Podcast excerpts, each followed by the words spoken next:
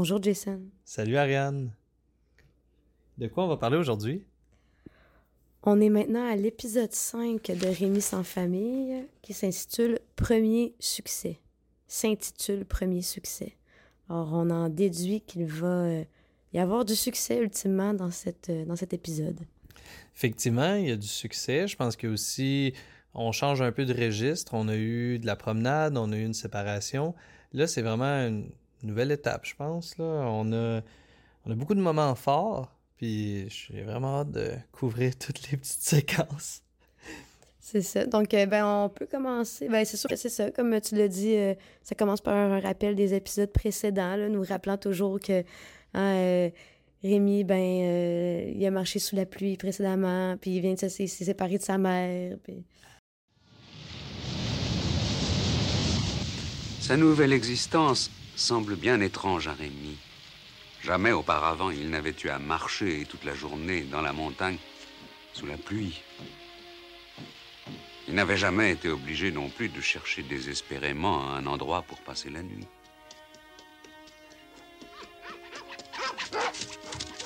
Séparé de force de sa maman Barberin, qu'il avait recueillie puis élevée, Rémi a été vendu à Vitalis, un artiste ambulant. La première journée avec Vitalis fut rude, épuisante, mais la deuxième journée, Rémi a récupéré ses forces. Il s'est aperçu que Vitalis, derrière son air sévère, est un homme foncièrement juste et bon. Et en Capi, le petit chien acrobate, Rémi s'est découvert l'ami dont il avait tant besoin. Et là, Rémi, on entend la séquence du narrateur qui dit Capi est l'ami dont il avait besoin. Et aussi, il réalise que Vitalis est un homme juste et bon. Alors, euh, il est en train un peu de, euh, de prendre conscience de son sort, mais de voir euh, les bons côtés là-dedans. Et là, on se rend dans la magnifique ville d'Ulcel, qui est à 40 km de Chavanon. C'est une grande ville. C'est la première fois de sa vie que Rémi va voir une grande ville. C'est étonnant pour lui. Il est surpris. Il en échappe son chapeau. Ouais, puis aussi, il a très hâte d'acheter des nouvelles chaussures parce que on se rappelle qu'il a fait 40 km à pied en sabots de bois. c'est comme... Puis aussi, euh, ben, je sais pas si on l'avait déjà euh, euh, plugué dans un autre épisode en bon français, mais on a fait comme un bout du chemin de Compostelle, puis 40 km en deux jours, là, pour des adultes entraînés, c'est même pas tant que ça facile. Fait qu'un enfant en sabots de bois, c'est juste indécent. En montagne, avec la pluie. Oui, c'est ça. Euh, non, le jamais plugué, c'est un très bon point. C'est ça. Fait que c'est juste que ça. Ah oui, puis euh, quelque chose que je trouvais drôle, euh, parce qu'on se souvient que la maison de production, c'est une maison qui est japonaise. Ça se C'est en France, mais c'est produit au Japon. c'est drôle de voir comme la carte de la France avec les noms des villes en japonais. C'est vrai, j'avais pas remarqué ce détail-là, mais c'est assez comique. Mm-hmm. Et là, on arrive au village. La ville. La ville, oui, pardon, c'est une vraie ville. Et là. Ah, eh bien, nous y sommes. Voici le magasin de Rémi. Mon magasin Que voulez-vous dire, monsieur Tu n'as tout de même pas déjà oublié de quoi nous avons parlé hier soir Ah, mes chaussures C'est ici le magasin Oui, c'est ici. Allez, viens. Parce que Capi lui rappelle en tapant son sabot que c'est ça qu'ils sont venus chercher. Et là, quand on rentre, moi, c'est le feeling que j'avais au début là, du petit chapeau de de Capi puis du singe que c'était militaire. Fait que je pense que c'est de là qu'ils s'approvisionnent, ou en tout cas, ils s'approvisionnent dans ce type de magasin-là d'habitude pour leur costume, parce qu'on voit en entrant, il y a des fusils, il y a des tambours, il y a d'autres équipements paramilitaires. Fait que je sais pas si c'est un truc de surplus de l'armée ou à cette époque-là, c'est un magasin général, puis la majorité des choses qu'on achète, c'est militaire. C'est quoi que tu penses? Non, je pense que ça a plus l'air d'un bazar. Il y a plein de bidules, c'est comme une espèce de bric-à-brac. Euh, Seigneur Vitalis, il, va, il va il va habiller Rémi de la tête aux pieds. Lui, il va acheter une nouvelle chaussure. Rémi est super content, ouais. J'ai noté les autres éléments. Mhm. Il y a une veste en velours, un pantalon de laine, un chapeau de feutre, une chemise violette. Rémi est tout excité, il court avec ses nouveaux souliers. C'est vraiment intéressant, là, le, petit kit. Mm, oui. Alors là, Rémi est vraiment content. Puis là, il se dit en sortant du magasin... Ah, chic! Monsieur Vitalis m'en a acheté des choses. Il est peut-être plus riche qu'il n'y paraît, après tout. Au fond, je ne suis pas tombée sur un méchant homme. Peut-être que je suis pas tombée sur un méchant homme. il est en train comme de le gâter, entre guillemets. Et là, ça, c'est drôle parce que le narrateur euh, précise, Parce que tout le temps, ah, c'est une première belle surprise dans la misérable existence de rien. Il faut toujours rappeler le fait que hein, c'est un pauvre petit gars de campagne. Quelle joie pour Rémi. Oui, il y a bien longtemps que sa misérable existence ne lui avait réservé une telle surprise. Il ne se rappelle pas avoir jamais été aussi excité. On peut pas juste être content de la situation actuelle. Là, Là, on- tu sais, ça reste misérable, sa situation. Donc ça, c'est quand même drôle. Euh, Et là, la troupe se rend à l'auberge. Rémi, devant la porte, il hésite, il, il veut pas entrer, il a peur parce que pour lui, c'est un peu l'équivalent de comment ils ont fait pour entrer dans les autres maisons, c'est-à-dire euh, on attend Vitalis qui négocie, puis peut-être que un sur un million, on va réussir à rentrer. Il dit Ah non, ils nous laisseront jamais dormir dans cette grande maison. Vitalis trouve ça très drôle. Et il dit Mais non, ici, tout le monde peut, peut dormir, mais c'est c'est ça, c'est une auberge. Mais c'est que Rémi, puisqu'il vient d'un un petit village, il a jamais vu c'était quoi une auberge. Il sait pas c'est quoi. Alors ça fait, euh, ça fait quand même drôle de voir ça. Là, rendu à la chambre, Rémi veut essayer les vêtements, il est tout excité devant le miroir.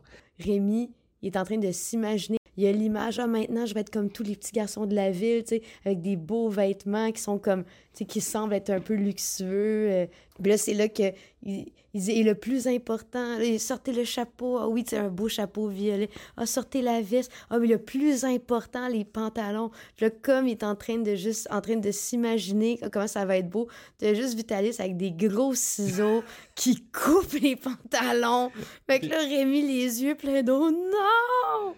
Puis en plus, c'est une coupeur tellement tout croche. Oui. Je me dis, il vient d'aller au magasin acheter des beaux vêtements relativement en bon état, puis il coupe ça tout croche. Je sais pas, c'est-tu volontairement pour que ça ait de l'air usé? Non, ou- non, non, parce qu'après ça, c'est caché en dessous des bas. Euh, c'est parce qu'après ça, le, le bas du pantalon est caché par la chaussette remontante et enrubannée, disons ça comme ça. Fait que c'est pour ça que c'est pas grave la finition, mais il précise, Vitalis, euh, Comme ça, tu n'as pas du tout l'air français. Tu as l'air d'être italien. C'est essentiel pour le métier de comédien ambulant. Quand tu te promèneras dans la rue habillé comme ça, tu attireras l'attention. Tu vois, Rémi, un acteur ambulant doit avant toute chose intriguer le public. Oh non tu sais, fait que dans le fond, tu veux être remarqué, mais parce que c'était bizarre. Fait que là, c'est sûr que c'est à l'inverse de ce que Rémi voulait. Exact, et là, Rémi est tout triste, il dit... Non, non, je ne mettrai jamais ces habits soifs Rémi, tu te conduis comme un bébé. Demain, nous allons travailler. Commençons à répéter. Non, je ne travaillerai jamais habillée comme ça Ah, Lâchez-moi Je travaillerai pas Puis là, Vitalis lui dit euh, Tu te conduis comme un bébé. C'est vrai. Puis là, Rémi, il se reconnaît pas, il devient quelqu'un d'autre, ça lui fait peur. Oui, oui, oui, le, le- le narrateur nous précise ça, hein, parce que euh, donc les émotions de Rémi ici, euh, euh, en tout cas, on se demande où s'en vient le succès, parce que il, sent qu'il devient quelqu'un d'autre. Il est très triste, très triste, hein, et ça lui fait peur. tu sais. On a ici un état d'esprit euh, qui est pas vraiment joyeux. Et il se fait rappeler par euh, Vitalis que maintenant, tu un comédien ambulant, il faut arrêter de pleurnicher. Et de ce pas, s'en ils s'en vont pratiquer pour le numéro du lendemain. Ils font la répétition jusqu'à la nuit. Ça semble assez intense, là, même. euh, je dirais Vitalis, est autoritaire, ça fait peur. Euh, on voit que Rémi, il, vit pas sa best life, comme on dit. Non, non, c'est comme il se trompe d'un mot, puis OK, tu recommences du début, tu euh, un bon. comment dire Une bonne répétition euh, bien stressante. Parce que rappelle-toi que demain, tu vas faire ton numéro devant plein de gens. Alors, il faut que tu sois prêt. Alors, tu répètes jusqu'à temps que tu, que tu le maîtrises. Euh, aucun stress, hein? Mais euh, quand même, à la fin euh, de la soirée, quand ils sont de retour à l'auberge, euh, oui. Mais j'allais juste dire que très valorisant, son rôle va être celui d'un domestique de village naïf. Oui. Ça lui plaît pas du tout. Donc je te laisse au retour à la maison. Oui, c'est ça. Ah Donc, au retour à l'auberge, euh, euh, Rémi dit, dit qu'il se sent pas capable. Mais là, Vitalis, c'est quand même particulier parce qu'il y a vraiment comme un, il y a un discours super dur. Puis après ça, il, est- il est comme rassurant. Mais c'est toujours d'emblée euh, l'autorité. Puis ensuite de ça, ah, mais non, je, il, a- tu sais, il va l'amadouer. Puis il va dire, ah, mais je sais que tu peux, je te fais confiance. Euh, Mais quand même, euh, c'est. euh, euh, mon Dieu, pauvre petit Rémi, là, qui... Ben, c'est tough love. Euh, Ouais, tough à- love, c'est ça. À l'époque, c'est quand même du love, c'est très positif. J'ai- J'imagine que pour cette époque-là, c'est Ouais. un modèle parental assez, euh, comment dire, positif et constructif. Que c'est bien. Ouais, c'est vrai, c'est vrai. Il le bat pas, hein? Il le bat pas. Ah, Pour ce que je sache? Alors, et là, Rémi se couche, euh, il dort, ou il a l'œil entrouvert, il voit Seigneur Vitalis qui, réfléchit à la situation, regarde ce qu'il lui reste comme petite monnaie, dit Bigre, il nous reste à peine assez d'argent pour régler la note. Il faut qu'on fasse une bonne recette demain, sinon. Ah, les temps sont durs. Si nos affaires ne s'arrangent pas, nous ne pourrons pas continuer bien longtemps. Ah, si j'étais plus jeune, si seulement.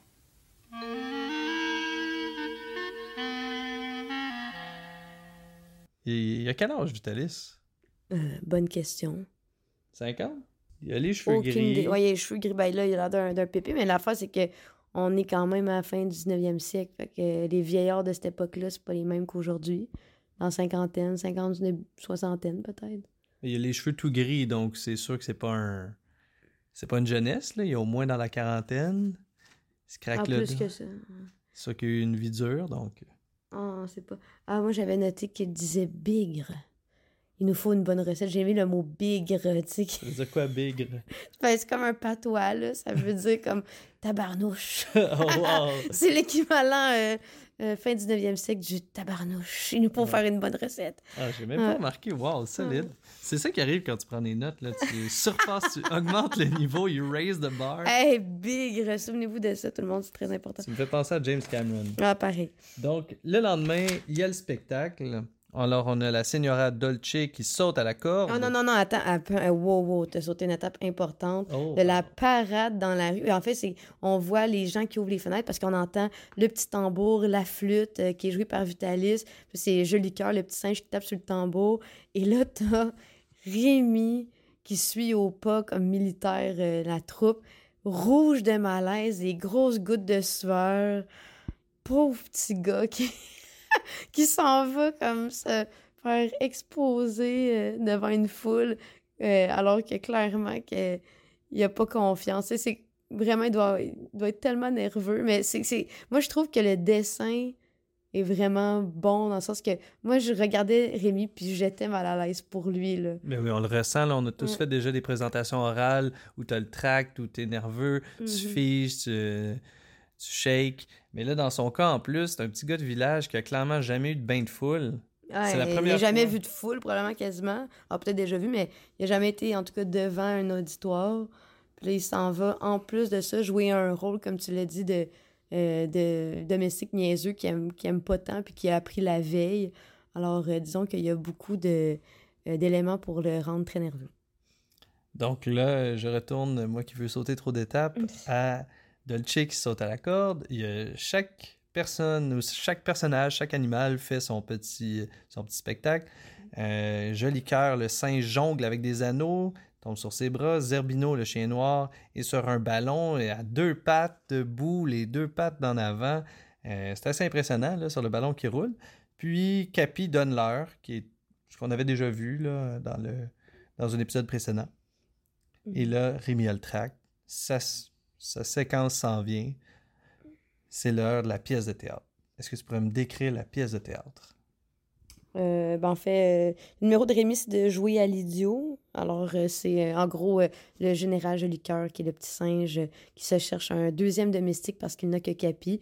Et Rémi arrive, puis là, il, y a comme il louche avec ses yeux, puis là, tu vois qu'il parle, puis qu'il s'exprime un petit peu. il hésite quand, quand il s'exprime.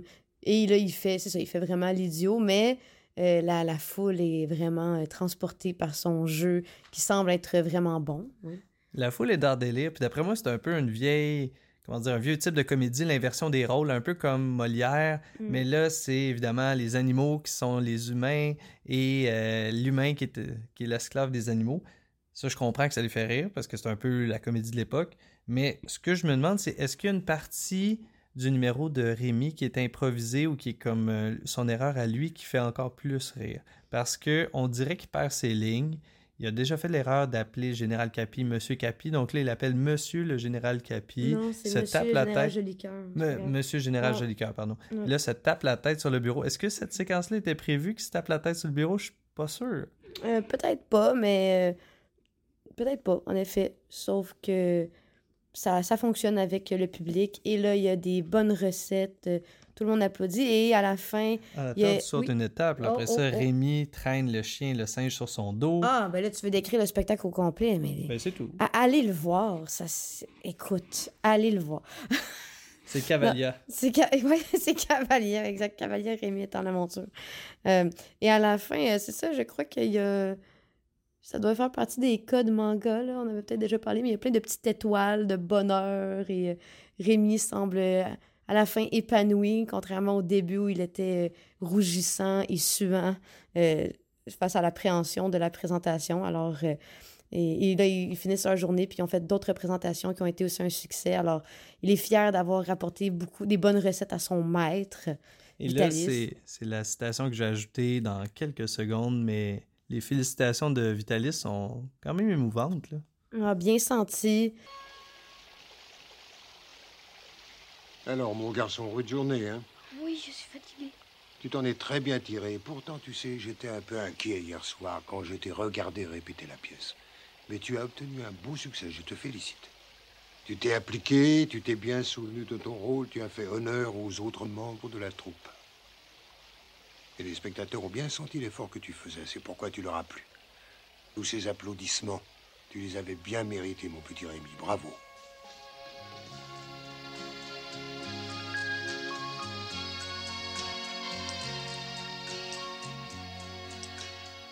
Une première, euh, comment dire, une première impression de rudesse de la part de Vitalis, mais qui finit toujours par reconnaître quand même euh, euh, à Rémi ses, ses efforts. Et là, ça finit par, moi, les deux dernières notes que j'ai, c'est ainsi que Rémi commença sa carrière de comédien ambulant. Euh, il se sent changé et ça le rend un peu triste. Fin. Tri- Ça finit, l'épisode finit sur le mot triste. Ben. C'est ça la réalité de Rémi. fait qu'on peut pas juste être content, on peut jamais. C'est toujours doux amer, c'est toujours ah mais ah ça pourrait bien aller mais non, il est un peu triste dans le fond. Ah. Il y a eu un, un bon succès, une bonne recette, euh, il y a eu un bon speech motivationnel, mais oh non, il est en train de changer, il est triste. Ben faut dire que quand même ça serait surprenant qu'il devienne ultra heureux en, dans deux jours qu'il ait été séparé de sa famille et euh, qu'il se retrouve dans un nouveau rôle. Mais c'est- c'est c'est drôle quand même qu'on on se le rappelle parce que il faut, euh, c'est ça, on peut pas juste comme le déduire par nous-mêmes, il faut que le narrateur nous dise que Rémi est encore triste. Va falloir que je mette ça dans les statistiques. Combien d'épisodes finissent bien versus combien d'épisodes finissent mal? Parce que là, on est à l'épisode 5 et je crois qu'il y en a juste un qui a bien fini. Ouais. Celui-là, je sais pas à quel niveau on peut le considérer qu'il a bien fini à cause de cette citation-là.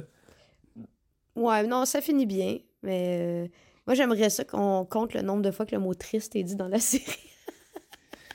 Aïe, aïe, aïe. Ça ça aura pas de sens. Ouais. Mais non, donc euh, je pense que ça fait le tour, Jason. Exact. À la semaine prochaine, tout le monde. Ouais, Salut! C'est ainsi que Rémi commença sa carrière de comédien ambulant. Il était très fier d'avoir bien joué son rôle et d'avoir permis à Vitalis, son maître, de gagner beaucoup d'argent. Mais en même temps, il se sentait de plus en plus différent du petit garçon qu'il était avant, à Chavanon, quand il vivait avec Madame Barberin, et ce changement en lui le rendait un peu triste.